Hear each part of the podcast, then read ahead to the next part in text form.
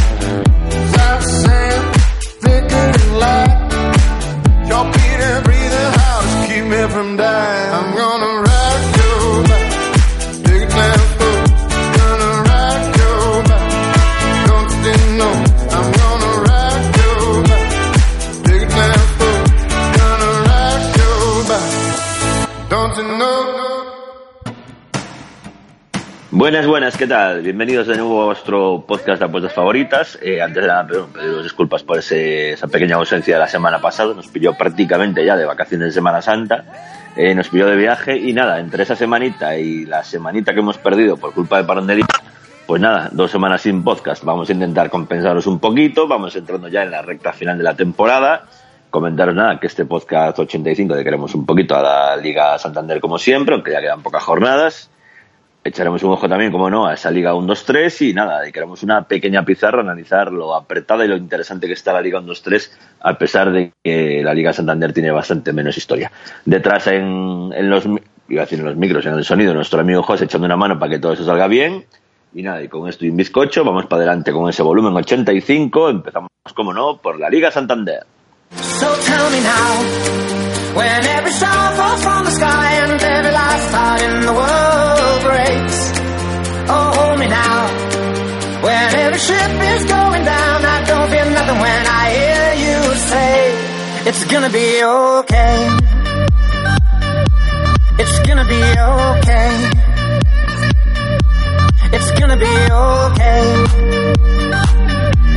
It's gonna be okay.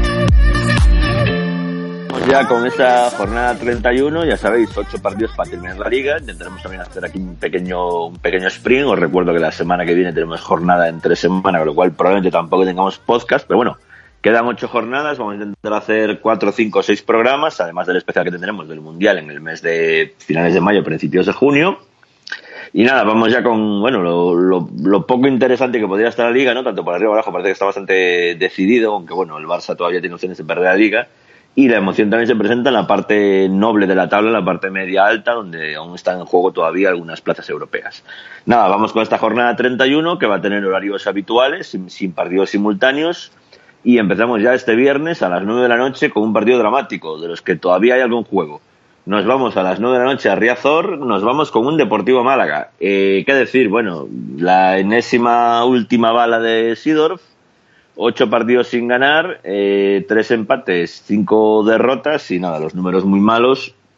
Y lo que antes era pues una pelea por la salvación se empieza a poner complicado. Un Deportivo a ocho puntos del Levante que necesita ganar sí o sí, prácticamente ya no estamos en, ya son bolas de partido, ¿no? Como suelen comentar, es ganar o- o- o nada. Y nada, recibe un Málaga ya desahuciado, pero que bueno, que ha dado por dar un poquito la lata, que consiguió empatar en Balaídos hace tres semanas, que consiguió la semana pasada ganar sorprendentemente en casa al Villarreal en, la Rosaleda.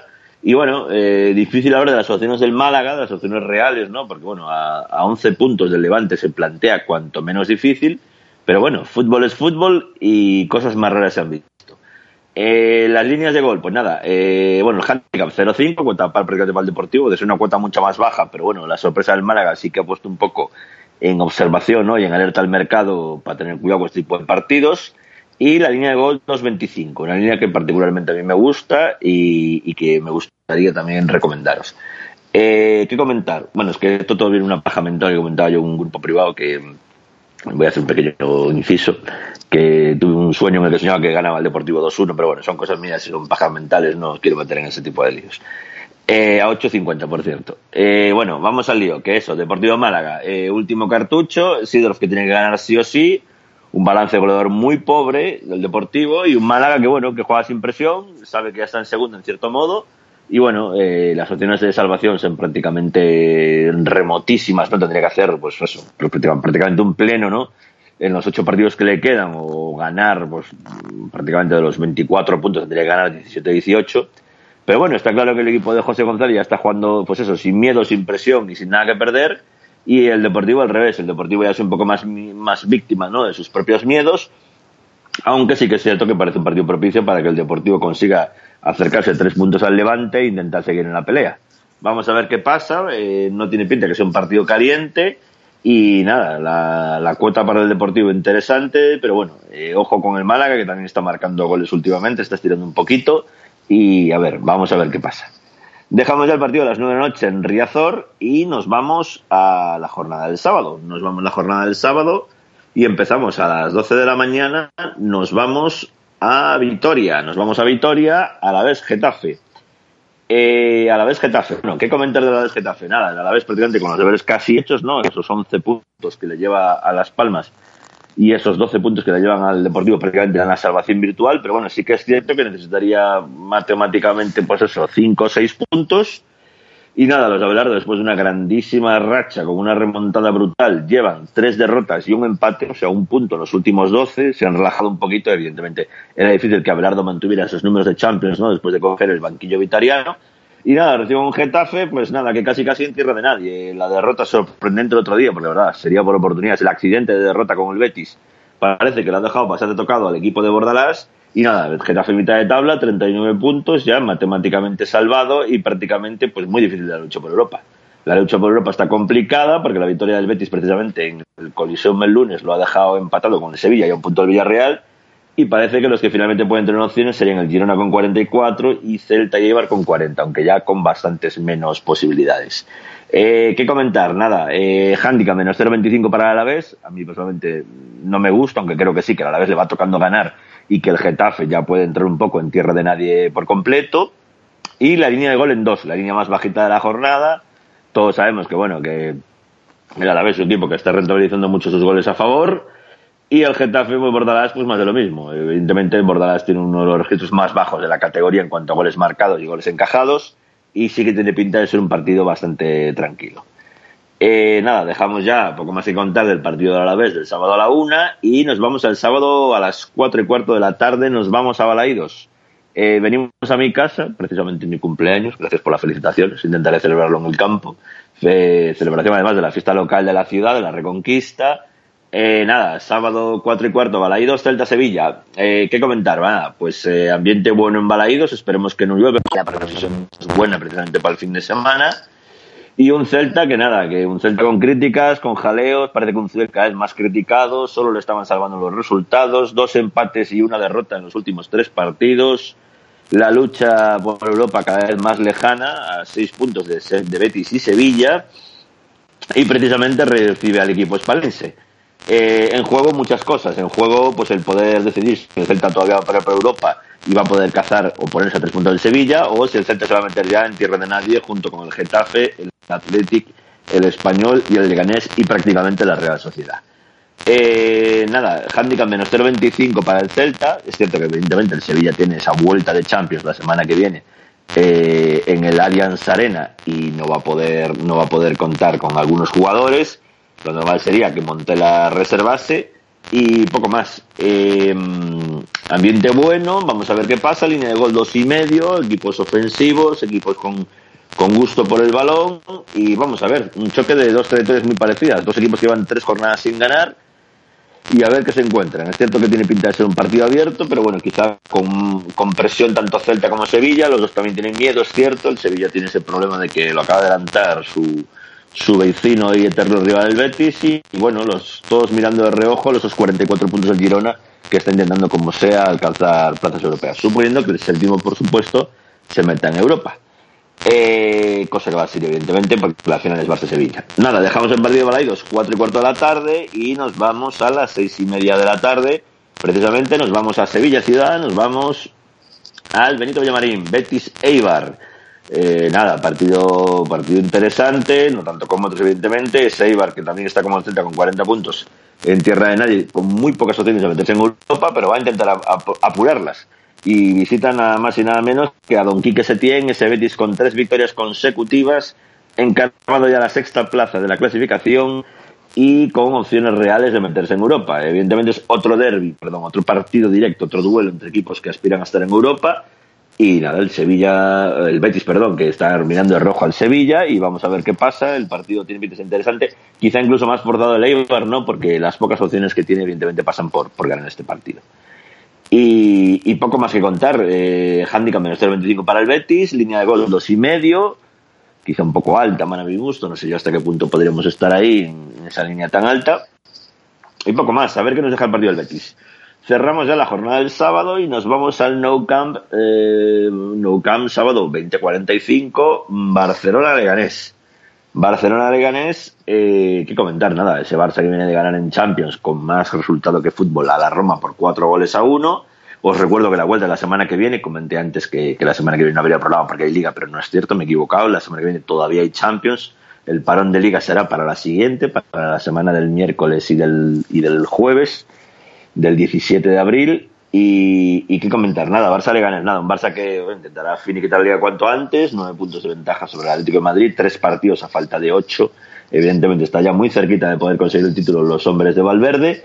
Y nada, un Leganés que está absolutamente, pues eso, abandonado en tierra de nadie. El equipo de Garitano ya ha enganchado una racha muy flojita, muy discreta, después de ese gran inicio de primera vuelta. Y nada, un partido que prácticamente va a ser un, un trámite.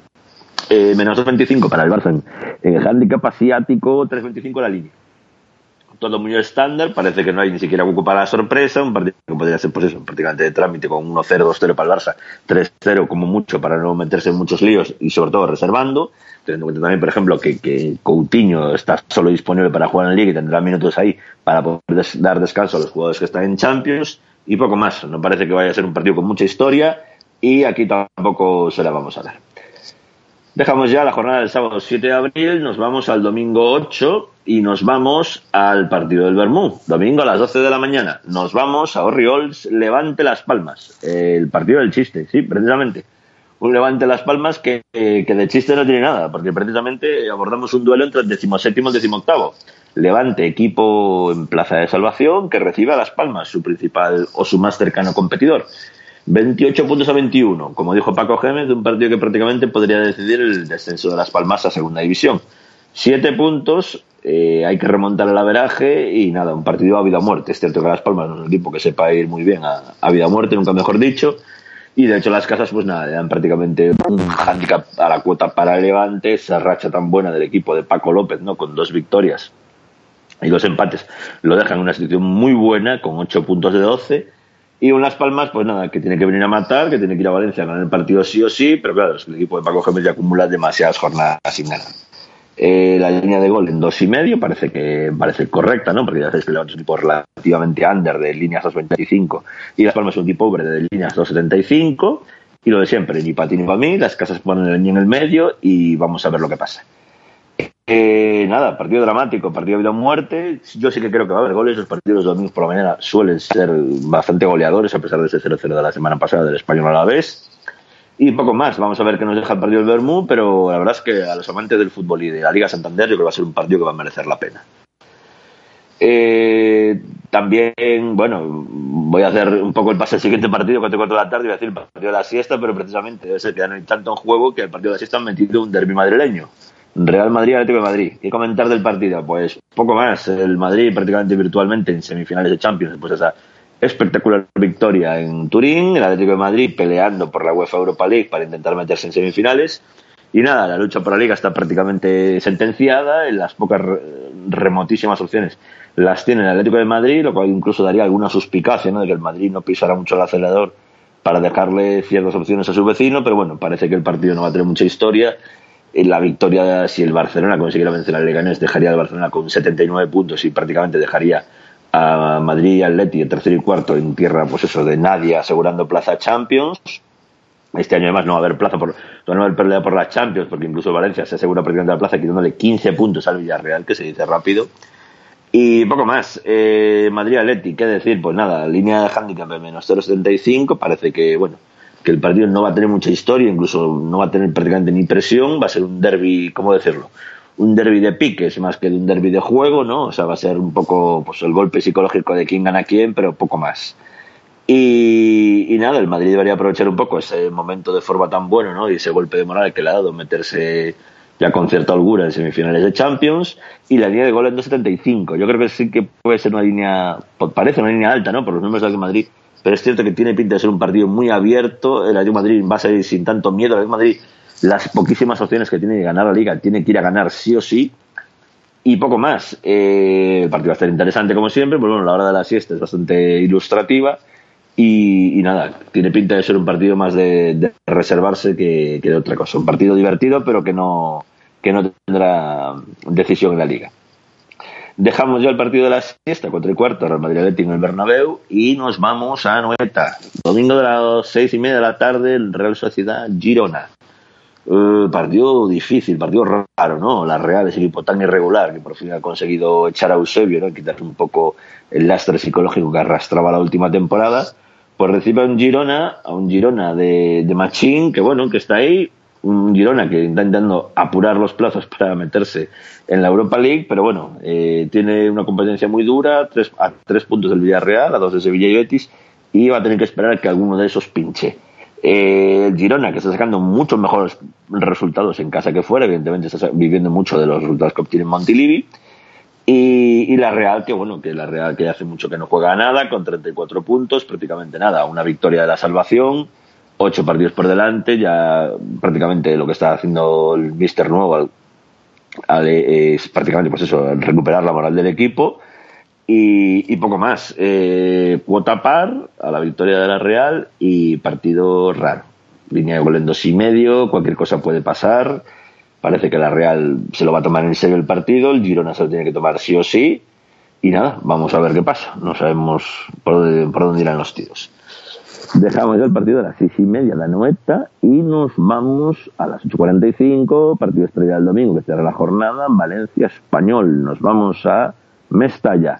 Eh, ¿Qué comentar? Poco, poco, poco, poco. Eh, Valencia nada, con la Champions asegurada, sin nada que perder. El Español prácticamente a base de arrancar empates, derrotas y victorias alternadamente, se ha metido ahí con 36 en tierra de nadie.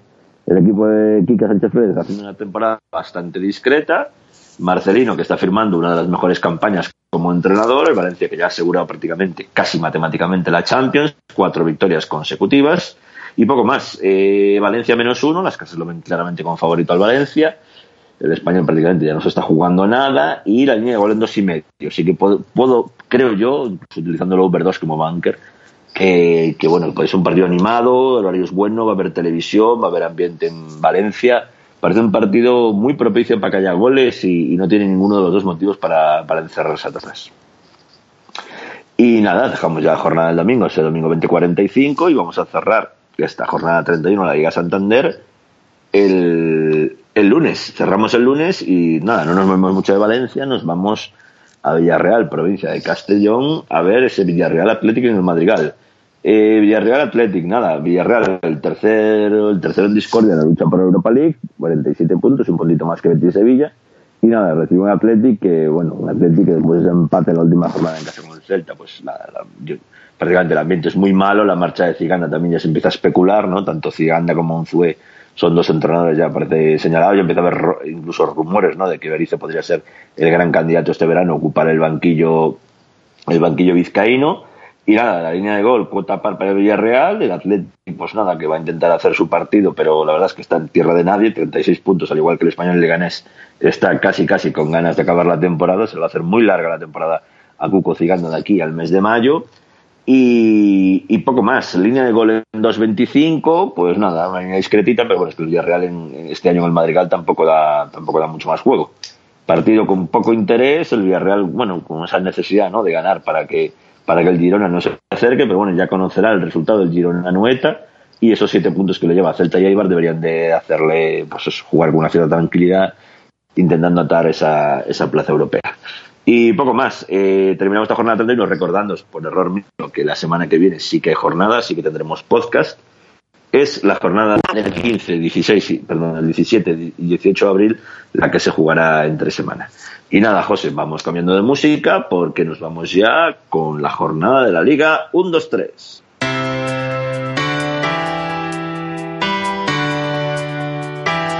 Yo sé que estás ahí, eh, imaginando cómo despertar si no puedes sentir.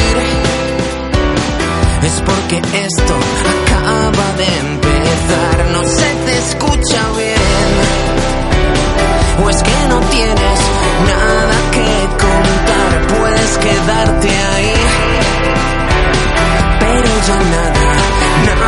nada será igual porque te mira, ella te mira. Si la llevas a bailar. Bueno, vamos ya con esta jornada 34 de la Liga 1-2-3, una, una jornada interesantísima y apasionante, con bastantes cosas más en juego que en la Liga Santander. Os recuerdo hay un triple empate en cabeza entre Sporting y Rayo Huesca, aunque es cierto que bueno, la racha de Huesca es bastante negativa y puede pagar un poco ¿no? la, la primera vuelta que hizo. Y nada, una jornada también viene marcada por la pelea por el descenso, la Cultural con 33 que está intentando cazar al Barça B Almería, también el Nastic tiene opciones, y poco más. Una jornada que viene muy marcada por ese derbi aragonés, Zaragoza-Huesca, gran partido el sábado a las 6 de la tarde. Zaragoza, que a pesar del tropiezo con el Sevilla B, volvió a ganar la semana pasada y caza ya al Granada con 52 puntos. Y un Huesca que, bueno, que va de, va de más a menos claramente, 7, 8 partidos sin ganar. Eh, ah, Huesca tiene que ganar cuanto antes, se puede descolgar incluso de la pelea por, por el playoff y el Zaragoza que viene prácticamente con, bueno, que venía con cinco victorias consecutivas a pesar de, ese, de esa derrota, está con 52 puntos y nada, intentando, iba a decir, pelear por, por las últimas opciones que tiene de meterse en ascenso directo, pero también por, por asegurar plaza de playoff. Es que la verdad es que está apasionante, aparte del triple empate y esa corta plaza del Cádiz con 56. Os recuerdo que tenemos a Granada 52, Zaragoza 52, Valladolid y Numancia 51, Osasuna y Oviedo 50. Tenerife 49, prácticamente todos con opciones, incluso Lugo decimosegundo con 48 tendría alguna opción de meterse en playoff. Nada, lo comentaba, la jornada viene marcada por ese derbi aragonés el sábado a las 6 de la tarde, gran partido también el sábado a las 4, ese Granada Osasuna, ese Granada que solo ha ganado uno de los últimos cinco partidos, contra un Osasuna irregular, que os recuerdo que viene a ganar fuera de casa, unas cuotas raras, ¿no? Realmente la Granada que viene de tropezar sorprendentemente en casa del Lorca está saliendo por debajo de la cuota para en casa con Osasuna, Osasuna es un equipo peligroso a domicilio. Y bueno, tres partidos bastante evidentes, ¿no? Vamos a decir, de cuotas muy bajitas ya. Para el domingo ese Córdoba-Lorca, ¿no? Las últimas opciones de Sandoval para, para intentar salvarse. Con el equipo ya extendido como es el Lorca. Ese partido Sporting-Reus, ¿no? El Reus que viene a perder 1-0 en Pucela. Pues que, que, visitará un Sporting que también está en la pomada y tiene que ganar como sea, asegurar los puntos de casa y un Tenerife Sevilla B, donde el Tenerife también intentará no perder las últimas opciones que le quedan de meterse en playoff, y un Sevilla B que ya veis que a pesar de estar virtualmente descendido, se acaba de cascar dos victorias consecutivas. Grandes cuotas, ¿eh? esa victoria del Sevilla B, tanto en su visita a Zaragoza como en el partido de la semana pasada contra el Barça. Y el resto de la jornada, pues nada, Albacete Rayo, sábado 8 de la tarde también, como no, esa posible duda, ¿no? Sobre si jugará Julia no contra el equipo en el que teoría va a jugar antes de que se montara todo el follón político que se montó. Y poco más, Derby andaluz, el viernes ya a las 9 de la noche, se Cádiz Almería, partido también, el Cádiz muy necesitado por intentar cazar eh, a los equipos de arriba y un Almería más necesitado todavía que tiene la cultural de la cultural de Anesa en el en la chepa, como se dice popularmente. El resto de la jornada poco más, Nastic Valladolid domingo 12 de la mañana. Y nada, José, vamos cerrando ya este este episodio dedicado a la jornada 34 de la Liga 1-2-3 y nos vamos ya con una pequeña pizarra.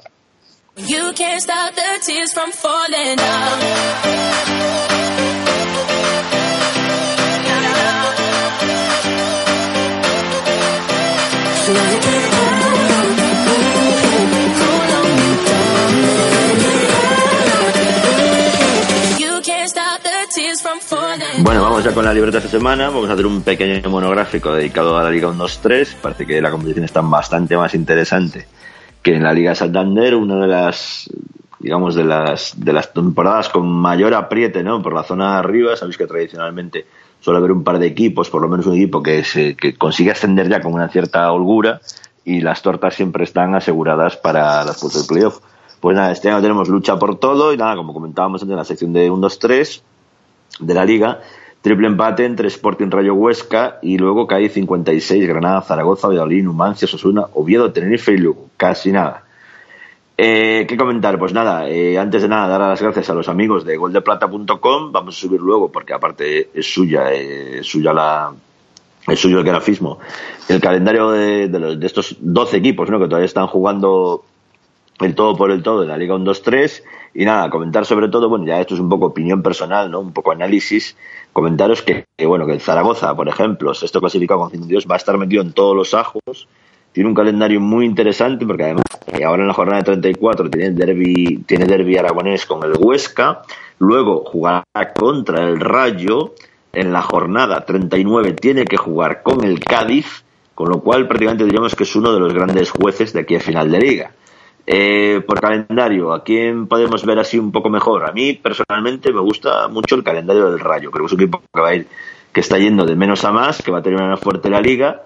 Y nada, os cuento, porque ya lo veréis, bueno, en, el, lo que es el esquema ¿no? del calendario que quedan por jugar. El Rayo va a tener que jugar en casa con Zaragoza, Tenerife, Córdoba y Lugo. Sí que es verdad que son equipos que juegan algo, pero bueno, el Rayo está haciendo fuerte Vallecas y lo, lo que tendrá más asequible, ¿no? El equipo vallecano que final de liga son las visitas. Tiene que visitar Albacete, prácticamente salvado y en tierra de nadie, Barça B, Granada, un partido dramático, ¿no? La jornada 38, ese Granada Rayo, Alcorcón y Nastic, con lo cual el Rayo yo creo que tiene un final de liga muy cómodo con Alcorcón, Lugo y Nastic y el Rayo creo que yo que es el, para mí el gran candidato, ¿no? A ascender a la, a la Liga Santander el año que viene. El resto de candidatos, pues nada, el Huesca que sigue arrastrando esa malísima dinámica, ¿no? Difícil de cambiar esos estados de ánimo después de los últimos partidos y aquella derrota 0-2 con, con el Sporting, 0-3, perdón. Y nada, recordar el calendario del Huesca, pues nada, eh, tiene que visitar la Romareda, Tenerife, Córdoba, Lugo y Oviedo. Reciba Barça B, Granada, Alcorcón y Nastic. No tiene un mal calendario, pero difícilmente el Huesca podrá aguantar el tirón con toda la cantidad de perseguidores que tiene detrás. El Cádiz, el Cádiz con 56 puntos también un poco al acecho de Sporting Rayo y Huesca, pero bueno, el Cádiz tiene un calendario, vamos a decir, mixto, porque bueno, tiene equipos en casa Almería, Sporting, Zaragoza y Tenerife, equipos duros que van a ir a, a la tacita de plata y tendrá que viajar a Reus, Valladolid, Albacete, Barcelona B y Granada. Granada ese Granada-Cádiz de la última jornada puede ser dinamita pura. Eh, el otro candidato, el equipo que está en cabeza, el Sporting, tiene un calendario también más o menos asequible según cómo se vea contra quien juegue, ¿no? Porque abajo también puede estar el tema peleado, el Sporting que jugará en casa contra Reus, Albacete, Barça B y Granada. Viaja a campos difíciles. El Sporting yo no lo veo tan claro. Tiene que viajar a Valladolid, tiene que viajar a Cádiz, tiene que viajar a Zaragoza, tiene que viajar a Tenerife y cierra la liga en la cancha del Córdoba, que muy probablemente se esté jugando con Sandoval todavía la permanencia. Calendario difícil del Sporting, para mí el Rayo muchísimo mejor. Y a igualdad de puntos está claro que el Rayo tiene ahí una, una ventaja competitiva, ¿no? que se diría. Eh, un poco más abajo, ya en la zona de, pelea por el playoff, pues nada, eh, Granada 52, calendario también complicado, recibe a Sosuna, Cultura Leonesa, Rayo, Reus y Cádiz, equipos que están en la pomada. Y viaja a casa del Sevilla B, del Huesca, del Almería y del Sporting. Granada lo va a tener difícil, creo que se podrían ir conformando con el playoff, pero bueno, vamos a ver cómo, cómo avanza esto.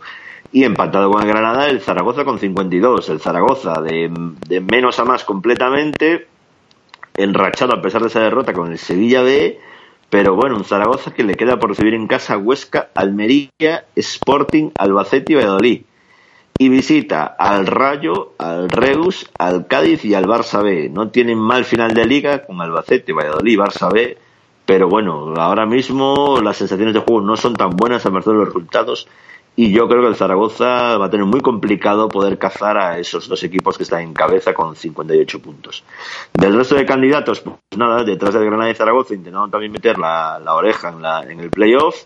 El Valladolid a tan solo un punto con 51, que recibe, el Valladolid recibirá en Pucela, José Zorrilla, a Sporting, Cádiz, Albacete y Osasuna, casi nada.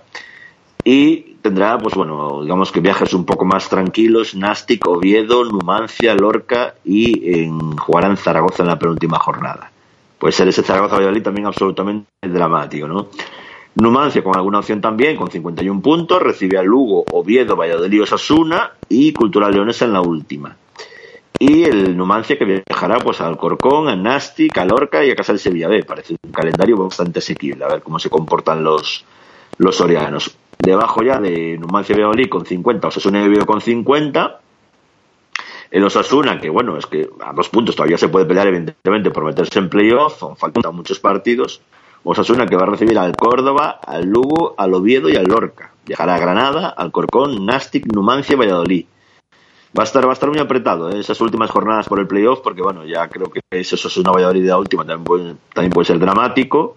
Valladolid Sassuolo, mejor dicho, en, en Pucela. Y ya metiendo también un poco en el ajo al Oviedo con 50 puntos, un Oviedo que ha ido evidentemente también de más a menos, una sola victoria en los últimos cinco partidos, pues nada, el Oviedo que recibirá al Nastic, al Valladolid, al Lorca, al Sevilla Bella, al Huesca. No parece, no parece un mal calendario en casa. Viajará a Lugo, a Numancia, a casa de los Asuna y a casa de la Cultural. Para mí, uno de los mejores calendarios del Oviedo, pero es verdad que la dinámica es mala y tiene que revertir muchas cosas el equipo de Anquela. Eh, por comentar también, Tenerife 49, un puntito por debajo, a solo tres puntos del playoff. Tenerife que va a tener que pelear mucho, recibe a Sevilla de Huesca, Almería y Sporting y Albacete en la última.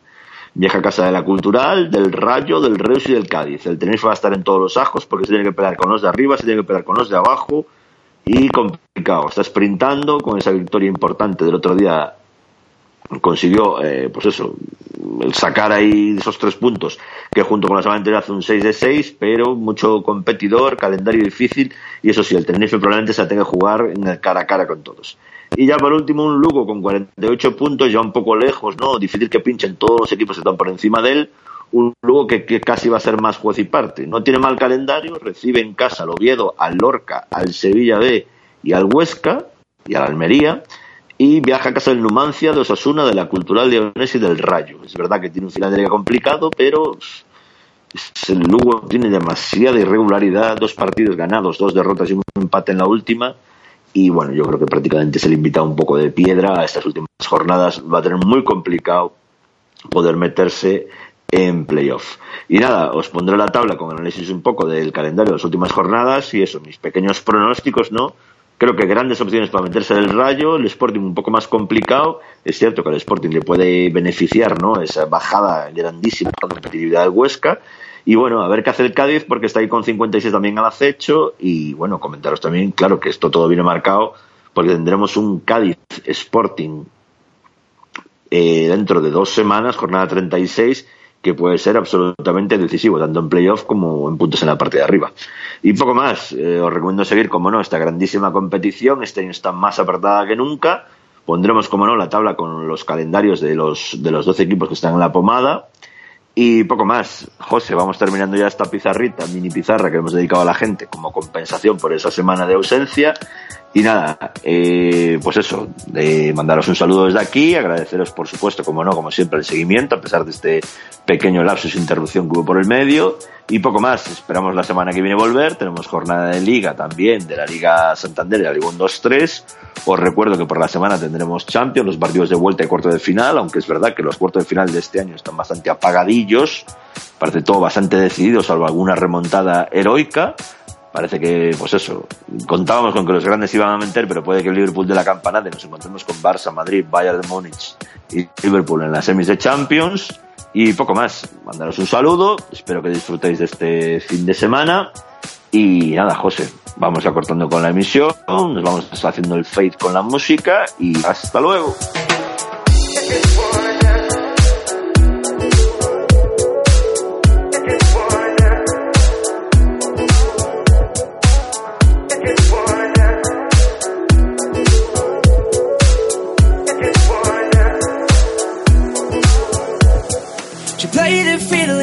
Irish band, but she fell in love with an Englishman. Kissed her on the neck and then I took her by the hands. So baby, I just wanna dance. I just wanna dance. I just wanna dance. I just wanna dance. I just wanna dance. I met her on Grafton Street by the side of the bar. She shared a cigarette with me while her brother played the guitar. She asked me what does it mean, the Gaelic ink on your arm. Said it was one of my friend's songs. You wanna drink on? She took give me a dance and then she beat me a pool. And then she kissed me like there was nobody else in the room. My last orders were cold was when she stood on the stool. I sat down to the Gaelic singing to track tunes. I've never heard Callie Fergus ever sang so sweet. I could tell her in the bar using a feet for a beat. Or I could have the boys playing on repeat for a week. And in the dark down room, so she was singing to me. You know, she played the fiddle in an Irish band, but she fell in love with an Englishman. Kissed her on the neck and then I took her by the hands. So baby, I just wanna dance. I just wanna dance. I just wanna dance. I just wanna dance. I just wanna dance. open and it's closing time. I was holding her hand, her lungs with the cold air of the night. I dropped the street by the side of the bar. She shared a cigarette with me while the brother played the guitar. She asked me what does it mean. The Gaelic kink on your arm said it was one of my friend's songs. You wanna drink on? Took beat me a dance and then she beat me a pool. And then she kissed me like there was nobody else in the room. My last orders were cold was when she stood on the stool. After down to the Kaylee singing to trap tunes. I've never heard Cali Fergus and a song so sweet. I could tell her in the bar using a feet for a beat. Or I could have the boys playing on repeat for a week. And in the dark down room swing, she was singing to me. You know, she played a fiddle in an Irish band, but she fell in love with an Englishman. Kissed her on the neck and then I took her by the hands. Baby, I just wanna dance. I just wanna dance.